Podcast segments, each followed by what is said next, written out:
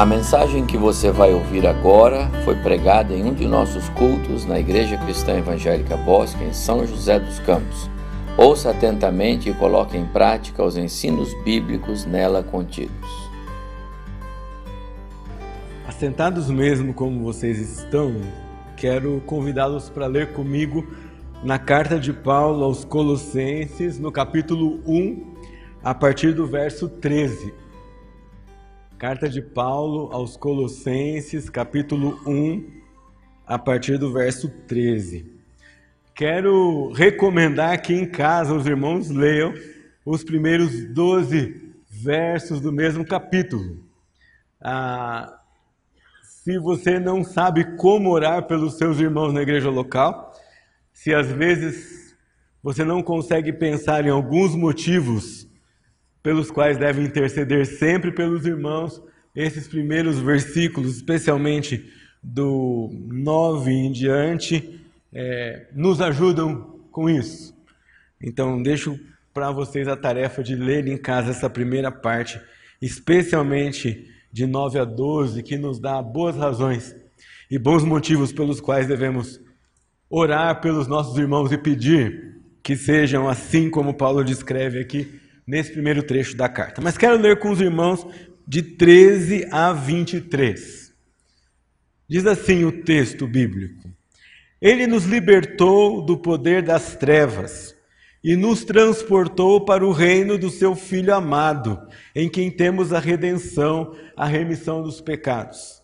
Ele, Jesus, é a imagem do Deus invisível, o primogênito de toda a criação pois nele foram criadas todas as coisas, nos céus e sobre a terra, as visíveis e as invisíveis, sejam tronos, sejam soberanias, quer principados, quer potestades. Tudo foi criado por meio dele e para ele. Ele é antes de todas as coisas, nele tudo subsiste. Ele é a cabeça do corpo que é a igreja. Ele é o princípio, o primogênito dentre os mortos para ter a primazia em todas as coisas. Porque Deus achou por bem que nele residisse toda a plenitude, e que, havendo feito a paz pelo sangue da sua cruz, por meio dele reconciliasse consigo mesmo todas as coisas, quer sobre a terra, quer no céu. E vocês que no passado eram estranhos e inimigos do entendimento pelas obras más que praticavam, Agora, porém, ele os reconciliou no corpo da sua carne, mediante a sua morte, para apresentá-los diante dele santos, inculpáveis irrepreensíveis, se é que vocês permanecem na fé, alicerçados e firmes, não se deixando afastar da esperança do evangelho que vocês ouviram e que foi pregado a toda criatura debaixo no céu e da qual eu, Paulo, me tornei ministro. Amém? O mundo hoje comemora a chamada festa da Páscoa. Por todo o mundo há relatos, há famílias que se reúnem, igrejas param, pessoas decoram suas casas, decoram seu trabalho e começam a pensar sobre essa data especial. Às vezes, e quase sempre, se restringe a só nesse final de semana pensar no que significa a morte e a ressurreição do nosso Senhor Jesus Cristo. Nós temos um privilégio muito especial. Nós podemos até comemorar juntos, podemos até comer algum chocolate. O pastor falava agora comigo antes do culto. Devemos falar mais do cordeiro do que do coelho. Ah, assim, se o seu filho fala mais de coelho, quer, quer dizer que ele precisa ouvir mais do cordeiro. Podemos comemorar, fazer festa, mas não nos podemos nos esquecer de maneira alguma qual é a riqueza que a Bíblia traz para nós a respeito desse evento tão especial que traz significado singular à nossa fé e à nossa religião. Aliás, é para nós apenas uma data representativa. Aqui nesta igreja, nós comemoramos morte e ressurreição do Senhor Jesus, pelo menos em duas ocasiões especiais, quando celebramos a ceia do Senhor no primeiro e no terceiro domingo de cada mês.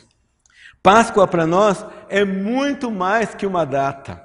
Na realidade, é um evento histórico que Paulo diz para nós que, por mais grandioso que tenha sido, foi apenas um espelho, uma imagem, uma prefiguração do que haveria de vir em Jesus Cristo.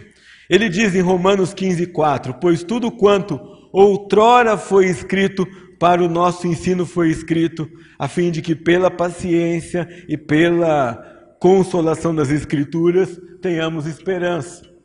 Quando nós pensamos em Páscoa, nós tendemos a nos lembrar de um evento grandioso do Antigo Testamento, que é a saída do povo do Egito, a travessia do Mar Vermelho. Mas, na realidade, a palavra nos remete a um fato anterior. Páscoa no Antigo Testamento significa passar por cima, saltar. E era a palavra usada aqui para o anjo da morte que saltava, passava por cima da porta da família que tinha aspergido com sangue do cordeiro os umbrais da sua porta. Então, a Páscoa para o povo judeu era um evento que antecedia a saída do Egito. Era um evento que lembrava, ou o evento que marcou o livramento que eles tiveram da morte. A saída foi uma consequência. Aliás, uma das consequências, porque a outra era que todo primogênito que tinha sido resgatado pelo cordeiro devia ser então consagrado ao Senhor. Mas você e eu nem sempre nos damos conta de que, apesar do evento da libertação de Israel ter sido grandioso, apesar dos milagres que cercaram aquele, aqueles eventos é, terem sido descritos na palavra de Deus, como tão imensamente maravilhosos e como demonstração contundente do poder de Deus. Perto do Evangelho, perto da ressurreição e morte de Cristo, eles são só sombra. Significa que você e eu, quando olhamos para o Evangelho, olhamos para o relato da morte e ressurreição de Jesus, não devíamos ficar nem um milímetro menos maravilhados do que quando nós olhamos para a travessia do Mar Vermelho. Aliás, deveríamos nos maravilhar mais e mais com a verdade do Evangelho que o Senhor permitiu que alcançasse a nossa vida. Paulo insiste nisso com as igrejas quando ele escreve em todas as suas cartas. Ele insiste tanto, tanto, que ele chega a afirmar aos Gálatas que se um anjo descesse do céu e quisesse pregar para eles outra verdade que fosse diferente daquela que ele anunciava, ou seja, o Cristo morto e ressurreto, eles não deveriam ouvir. E que se alguém, por mais convincente que fosse, com os melhores argumentos ou as melhores provas aparecessem para ele, para eles, querendo dizer outro evangelho, que eles considerassem essa pessoa maldita e anátema. A igreja de Colossos estava sendo assolada por várias propostas diferentes do evangelho. Estava sendo assolada por pregações de mensagens supostamente maravilhosas ou que chamassem um pouco de atenção do povo devido à característica que tinham. Pregação por meio de anjos ou outros seres sobrenaturais, ou filosofias que estavam tentando enredar o povo de Deus aqui em Colossos. E Paulo, ao escrever essa carta, começa dizendo para eles que a melhor maneira de voltarem a perceber a vida como a vontade de Deus era revisitar as verdades maravilhosas do Evangelho. Irmãos, nós perdemos muito tempo no nosso dia a dia quando nós, no afã de cumprir nossa agenda ou fazer todas as coisas que nós precisamos, não paramos para de novo olhar essas verdades e nos prostrar maravilhados diante desse Deus que salvou a mim e salvou a você.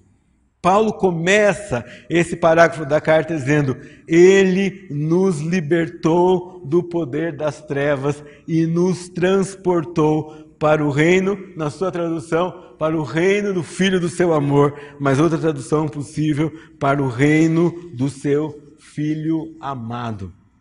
Você não tinha condições de se transportar desse reino no qual você e eu habitávamos.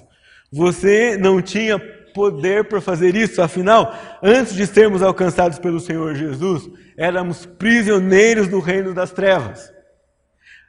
E mais, sequer tínhamos consciência de que estávamos presos naquele lugar. O Senhor, por sua morte e ressurreição, não só nos liberta do domínio das trevas, do poder das trevas, como nos transporta. Talvez Paulo, quando escreve essa carta, lembra do transporte de Israel do Egito para outro lugar. E lembra de quão completo era esse transporte. Não saiu só o povo. Se vocês se lembram bem, saiu povo, saiu animal, comida, provisão, saíram com bens materiais dados pelos seus vizinhos egípcios e foram completamente transportados para outro lugar. Paulo, com isso em mente, diz: Olha, Deus não faz a obra pela metade. Quando Ele liberta vocês do poder das trevas, Ele transporta, Ele traslada, Ele muda vocês completamente de reino. Significa que a vida das trevas já não combina mais com vocês. Significa que qualquer mensagem que diminua isso que o Senhor fez, já não combina mais com vocês. Ele deu a vocês liberdade completa e ele transportou vocês do reino das trevas para outro reino, o reino do seu filho, o reino do seu filho amado. Tão amado por Deus. O filho tão amado que o Senhor resolveu, por amor a você e eu, entregar no nosso lugar para nos libertar do império das trevas. Não é a primeira vez que alguém na palavra de Deus se refere a Jesus como filho amado. O próprio Deus, por ocasião do batismo de Jesus por João Batista, chama o seu filho de filho amado e a voz que ali é ouvida diz: Ouçam esse meu filho, que é o filho que eu amo tanto. Investigando o cristianismo, o material que temos na editora, numa das semanas ele diz assim: Nós é, éramos mais pecadores do que imaginávamos, mas muito mais amados do que jamais sonhamos. Quer dizer, meu irmão, se você é alcançado pelo Evangelho do Senhor Jesus, você não tem mais que desejar nenhum contato com aquilo que não é o reino do Filho amado de Deus nós não temos mais nada a ver com as trevas. Nós não temos mais compromisso nenhum com ele, com elas. Esse reino de trevas já não domina mais sobre nós. E nós, no nosso dia a dia, sequer deveríamos considerar a possibilidade de chegar perto, de imaginar, de nos aproximar de qualquer coisa que nos lembre essa velha vida da qual o Senhor nos libertou. Paulo vai insistir isso com, nisso com os colossenses e mais à frente o apelo dele era que, por causa disso que o Senhor fez, eles não escolhessem outra coisa que senão viver radicados no Senhor, viver profundamente alicerçados no Senhor e por causa disso negassem o pecado, negassem uma vida distante da vontade de Deus, negassem a desobediência, simplesmente porque isso já não fazia mais parte do reino do qual agora eles eram súditos. Você e eu já não estamos mais debaixo do poder do pecado. Nós já somos livres. Significa que nós não somos mais obrigados e condenados a pecar, como se já não tivéssemos mais alternativa na nossa vida. Ele transportou você e eu. Nós somos completamente livres. A palavra aqui, a tradução só aparece transportou, mas a palavra, a palavra significa ele transportou você completamente. E como é que você incorpora isso no seu dia a dia? E como é que você vive isso no seu dia a dia? Amados irmãos, se nós tirarmos os nossos olhos dessa verdade tão evidente na palavra de Deus. Temo que às vezes nós vamos pertencer ao reino do Filho amado de Deus, mas de vez em quando vamos viver como se ainda morássemos no reino das trevas.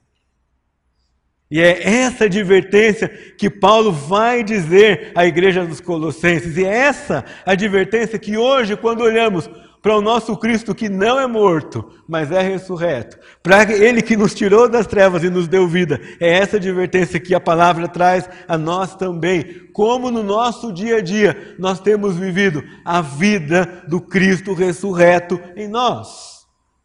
E Paulo continua dizendo: olha, ele nos transportou de um reino para outro, ele nos livrou completamente desse reino no passado, e em Jesus, no seu Filho amado, ele fez duas coisas conosco. Ele nos redimiu e ele nos remiu.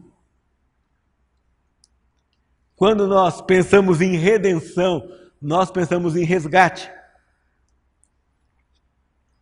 como se você tivesse uma dívida e um preço a pagar, mas você não tivesse o dinheiro.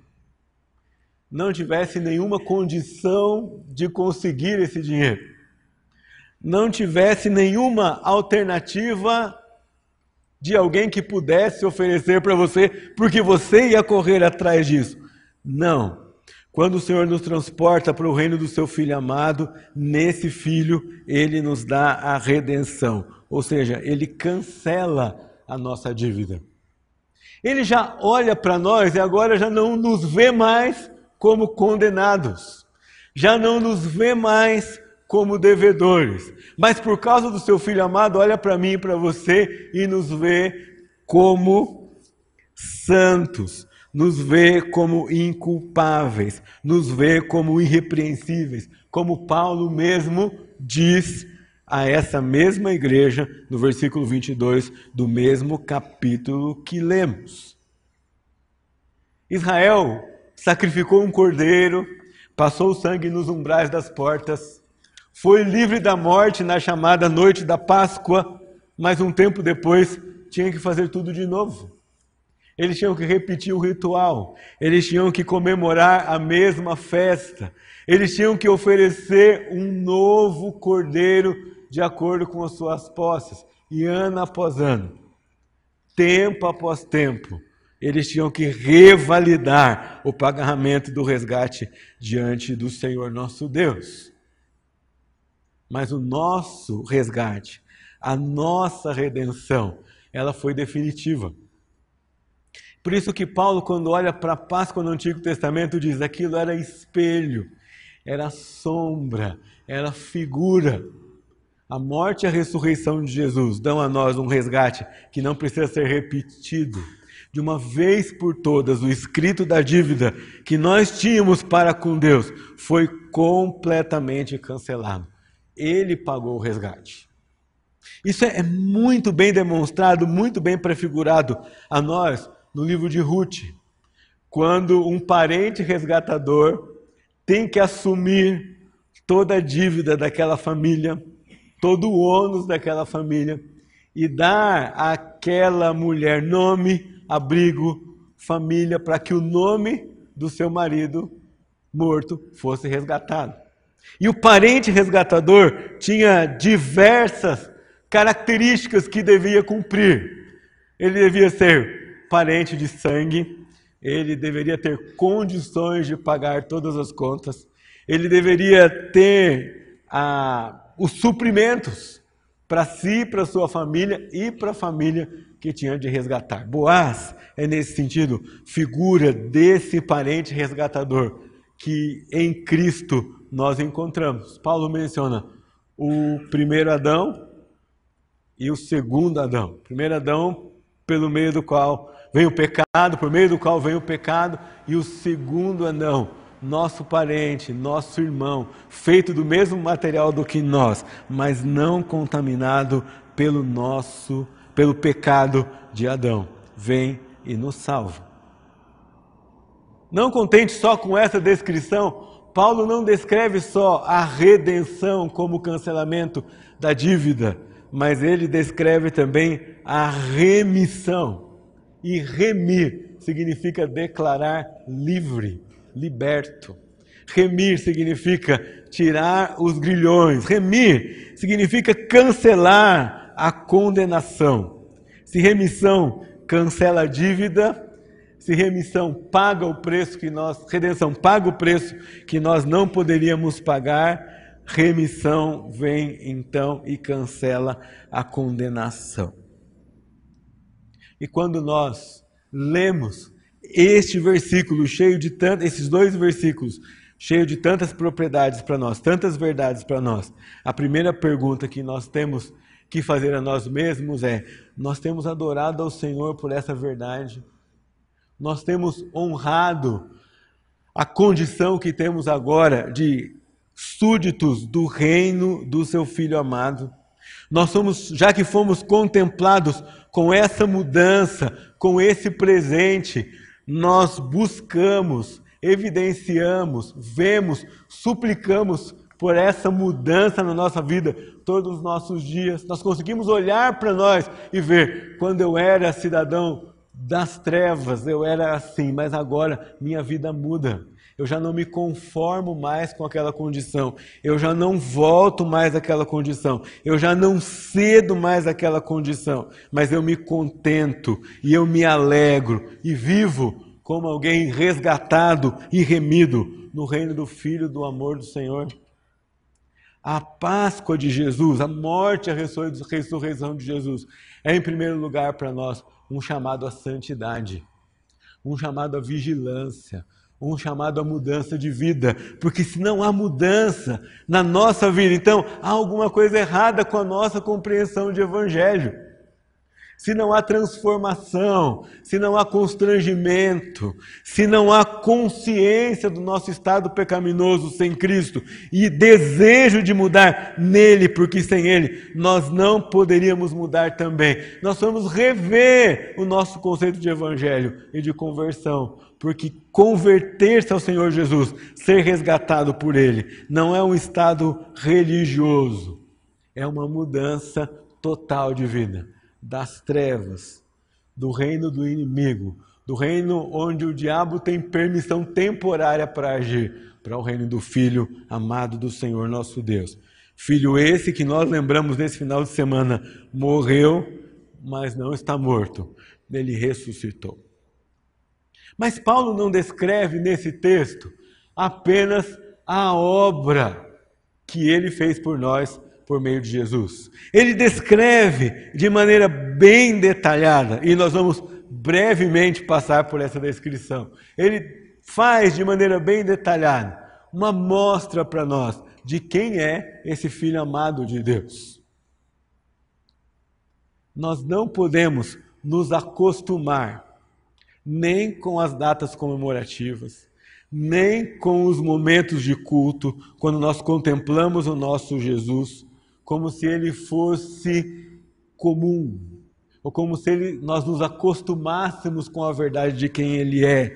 Porque ele é muito mais do que às vezes nós nos damos conta no nosso dia a dia e nos nossos momentos de adoração. Paulo diz: Ele é a imagem do Deus invisível. Ele é Deus. E se você pensar o que é que distingue o nosso Messias, o fundador do cristianismo. O que é que distingue o Deus a que nós adoramos? O fundador, pregador mor né, da nossa assim chamada religião, das, de outras. Uma delas é que o nosso profeta, ele não é profeta. Ele não é um ser iluminado, ele não é um mestre muito inteligente, ele é a imagem do Deus invisível. João diz que ele é a expressão exata de Deus o Pai. Ele é Deus conosco. Ele nasce nessa terra como um de nós. Ele se limita, ele deixa a glória em que ele vivia com Deus o Pai, se sujeita a nascer aqui, se sujeita ao processo todo limitado de crescer aqui, de aprender como um de nós, de ser cuidado como um de nós de amadurecer como um de nós, mas ele nunca deixou de ser a imagem do Deus invisível, a quem nós nunca vamos ver. Vamos ter consciência da Sua presença, vamos sentir os efeitos mais contundentes de quem Ele é, mas nós o vemos por meio de Jesus. a imagem do Deus eterno, a imagem de Deus o Pai. Isso é muito significativo no contexto do Novo Testamento e no contexto de toda a Bíblia. Se nós voltamos para o Antigo Testamento, qual era a diferença entre Jeová e os deuses dos povos cananitas que circundavam Israel? Era que Israel era o único povo que tinha um Deus que não podia ser visto. Os judeus tinham uma Enéade, né? os cristãos têm uma trindade. Os judeus tinham uma Enéade, os egípcios tinham uma Enéade, nove deuses que eles viam, carregavam, contemplavam, manipulavam. Ah, os fenícios, na história mais representativa que nós temos no Antigo Testamento com Elias e os profetas de Baal, tinham a sua tríade. Baal, Aserá, Astarote, que eram adoradas e eram vistas. Mas Israel tinha um Deus que não podia ver. Quando ele passa é, perto de Moisés, Moisés se vira para não ver um Deus de tamanha glória. E esse Deus de tamanha glória é visto exatamente na pessoa do nosso Salvador. Paulo ainda diz: além de ser a imagem do Deus invisível, ele é o primogênito de toda a criação. E aqui não significa de forma alguma que ele foi criado, ele não foi criado. A palavra primogênito aqui significa aquele que tem proeminência, aquele que é soberano em toda a criação. E quando Paulo faz esse anúncio, ele começa a explicar por que o Deus homem, porque o nosso Salvador, morto e ressurreto, tinha primazia de toda a criação. Porque foi por meio dele, foi nele que todas as coisas tinham sido criadas. Todas as coisas que nós podemos ver, diz Paulo, e todas as coisas que nós não podemos ver. Todas as coisas mais gloriosas da criação, os tronos. Todas as coisas mais poderosas da criação, as soberanias, os principados e as potestades. Não há nenhum centímetro do universo que não tenha sido criado por meio do nosso Salvador, do nosso Jesus Cristo. Ele tem preponderância na criação, ele é chamado primogênito porque ele é antes de todas as coisas. Na chamada eternidade passada, antes de existir céu e terra, antes de existir Adão, antes de existir qualquer outra coisa, Deus em seu ser trino já existia e o nosso Salvador estava lá. Ele tem primazia sobre tudo o que há no mundo. Como você e eu vamos adorar a esse Salvador sem vibração, sem encantamento, sem admiração, sem maravilhamento, sem assombro de tamanha é a sua grandeza e ao mesmo tempo tamanho é o seu amor. Tamanho é a obra que ele fez por nós. A sua morte e a ressurreição não são a morte e a ressurreição de apenas um homem. É a morte e a ressurreição daquele que é o soberano sobre todas as coisas criadas. Das menores até as mais poderosas. E é esse Cristo tão poderoso que Deus deu também a primazia sobre a igreja. Diz Paulo, ele é a cabeça da igreja. Ele é o soberano da igreja. O que é a igreja? É o reino para o qual você foi transportado. É o reino do seu filho amado. Ele é aquele que governa a igreja. Ele é aquele que manda na igreja. Ele que é aquele que salva você e insere você nesse novo corpo chamado igreja. Você e eu não somos salvos para viver sozinhos. Você e eu não somos salvos para desfrutar da salvação, cada um no seu quadrado ou confinados à própria vida, cuidando dos interesses particulares. Não. O plano de Deus sempre foi nos salvar em Cristo Jesus e trazer por meio do seu povo a igreja. E uma igreja com endereço. Você nunca vê Paulo escrevendo uma carta no Novo Testamento assim, a todos os crentes espalhados pela igreja do Senhor Jesus pela terra. Não sempre escreve com endereço. Aos coríntios, que davam um pouquinho mais de trabalho, também com esse nome, não é? A, aos gálatas, aos colossenses, aos filipenses, sempre tem endereço. E esse Jesus é o cabeça da igreja do Senhor Jesus que se reúne no bosque dos eucaliptos minha cabeça, sua cabeça, é o Senhor da igreja que deu a sua vida para trazer, diz Paulo a nós, paz pelo sangue da cruz e reconciliasse nele mesmo todas as coisas. É a esperança do nosso passado, a esperança do nosso presente, mas é também a esperança nossa no futuro, porque diz: Ele é o princípio e o primogênito dentre os mortos, para ter a primazia de todas as coisas. Então, assim como ele era aquele antes de toda a criação e depois fomos criados, ele era antes de nós, antes da queda e depois da queda, reconciliando o homem com Deus, ele também é aquele que primeiro venceu a morte e que nos assegura a você e a mim, que ainda que experimentemos a morte física, por ocasião da sua vinda, vamos experimentar a vitória sobre a morte, assim como ele fez. A morte e ressurreição de Jesus, como Paulo nos ensina aqui, a obra de salvação não deve nos encantar, não deve nos fazê-lo adorar só por aquilo que nos garantiu no passado, nos libertando do poder das trevas, daquilo que faz conosco no presente, porque Ele é o Senhor de tudo. Se Ele é o Senhor de tudo, eu confio nele que cuida de cada coisa, não tem nenhum poder, nenhuma doença, nenhum soberano, nenhum poderoso, nenhum governo que atente contra o poder desse que reina sobre tudo e todos. Ele é maior do que todos eles, e por isso eu posso nutrir paz no meu presente, no meu dia a dia com esse Jesus mas também eu garanto a minha esperança, eu nutro a minha esperança no futuro. Porque se ele morreu e ressuscitou, um dia nós todos ressuscitaremos com ele. E todos os que morreram em Cristo ressuscitarão com ele.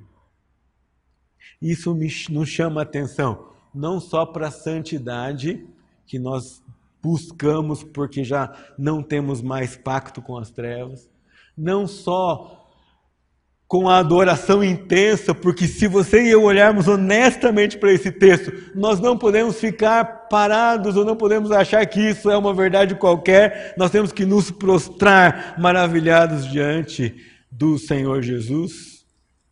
Mas não só isso, ele nos, ele nos chama a olhar para o futuro e a de modo nenhum colocar o nosso coração nas coisas dessa vida. Texto que o pastor Evaldo leu hoje de manhã, Paulo diz: se a nossa esperança, se a nossa alegria, se o nosso olhar se limita apenas às coisas dessa vida, nós somos não pouco infelizes, não pouco errados, mas ele diz: nós somos os mais infelizes de todos por melhor que sejam as bênçãos que você receber aqui, por mais agradável que seja a sua vida, sua família, por maior que seja a promoção, por mais confortável seja a sua casa, seu carro, seus bens, a nossa esperança não deve, não pode estar nessas coisas, porque quando nós olhamos para a imagem do Deus invisível, para o soberano sobre toda a criação, para o cabeça da igreja, para o primeiro que ressuscitou e que nos ressuscitará com ele no final de todos os tempos. Tudo isso tem que esmaecer, tem que perder o valor, tem que apagar. E a nossa esperança, e a nossa energia, e a nossa alegria, e o motor da nossa vida precisa ser aquele dia em que nós vamos celebrar com Ele pelos séculos dos séculos a sua morte, a sua ressurreição e a sua salvação. Queria muito perguntar a você, hoje, quando todos falam de Páscoa, como anda o seu dia a dia? Como anda o Evangelho no seu dia a dia? Eu aprendi não faz muito tempo que Evangelho é coisa que nós pregamos para quem conhece a Cristo e para quem não conhece também. Evangelho é mensagem para aqueles que ainda não têm certeza, não têm esperança, que ainda vão ser alcançados pelo Senhor Jesus, mas é mensagem para nós também e não para quando em quando, para todos os dias. É a mensagem que deveria ser a única a matar a nossa fome e a nossa sede espiritual quando nós vamos buscar o nosso Senhor. Você e eu não deveríamos passar nem um só dia que nós não adorássemos ao Senhor Jesus, a Deus o Pai, por causa do que ele fez por nós. Que nós não nos encantássemos com a pessoa do nosso Jesus. Que nós não nos sentíssemos extremamente privilegiados por ter a pessoa mais importante da terra como nosso Salvador, como nosso Senhor, como nosso irmão mais velho na família de Deus, como aquele que primeiro abriu o caminho para você e eu.